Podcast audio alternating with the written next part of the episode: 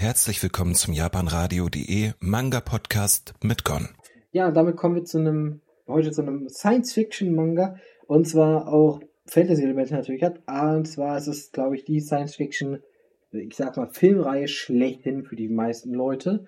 Ähm, gerade die erste Trilogie aus den 70ern, 80ern hat wahrscheinlich viele Leute abholen können bis heute.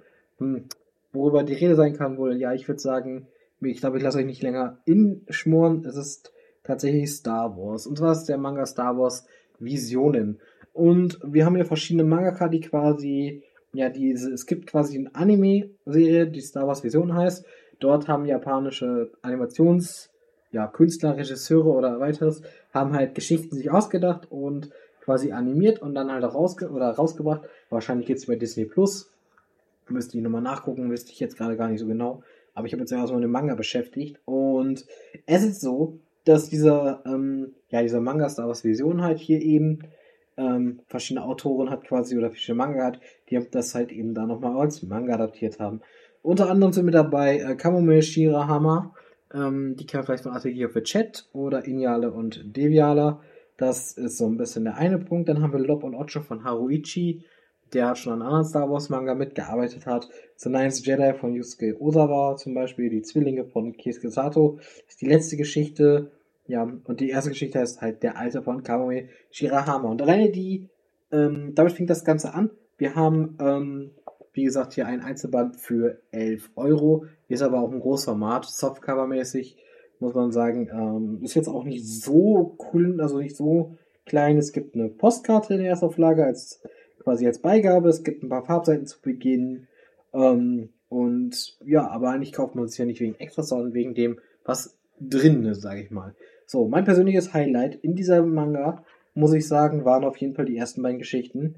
Der Alte und Lop und Ocho. Wobei Lop, der Alte zum Beispiel auch da zum Beispiel sagen muss, äh, ich muss aber sagen, alle Manga, also alle Kapitel finde ich zeichnerisch extrem cool ähm, und extrem gelungen. Also das hat mir sehr gut gefallen, zeichnerisch muss ich sagen dass ich das sehr gerne gelesen habe.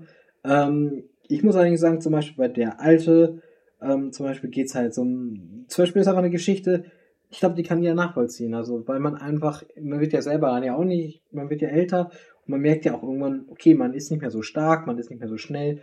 So, und irgendwann wird man von der nächsten Generation halt quasi in der Hinsicht überholt, zumindest.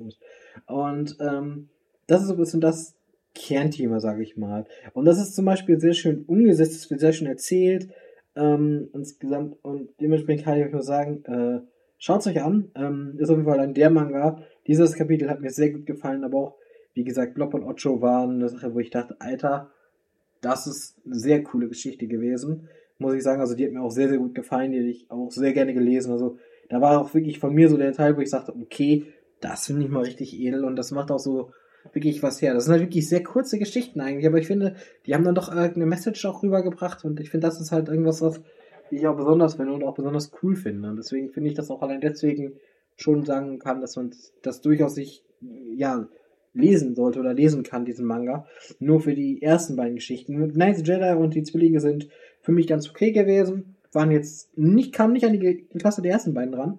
Aber trotzdem für mich irgendwas, wo ich sagen würde, ja, ähm, wenn ihr irgendwas sucht, dann seid ihr hier eigentlich auch nicht verkehrt.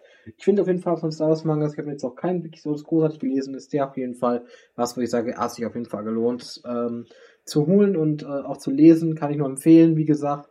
Er ist erschienen bei Panini und ähm, ja, natürlich nicht so günstig mit 11 Euro, aber auch ein Einzelband im Großformat.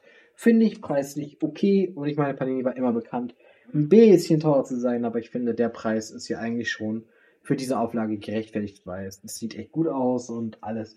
Ja, dementsprechend so viel dazu. Gut, ich bedanke mich dann für eure Aufmerksamkeit und wünsche euch noch einen schönen Abend oder einen schönen Tag. Bis zum nächsten Mal dann, euer Gon. Ciao, Kakao.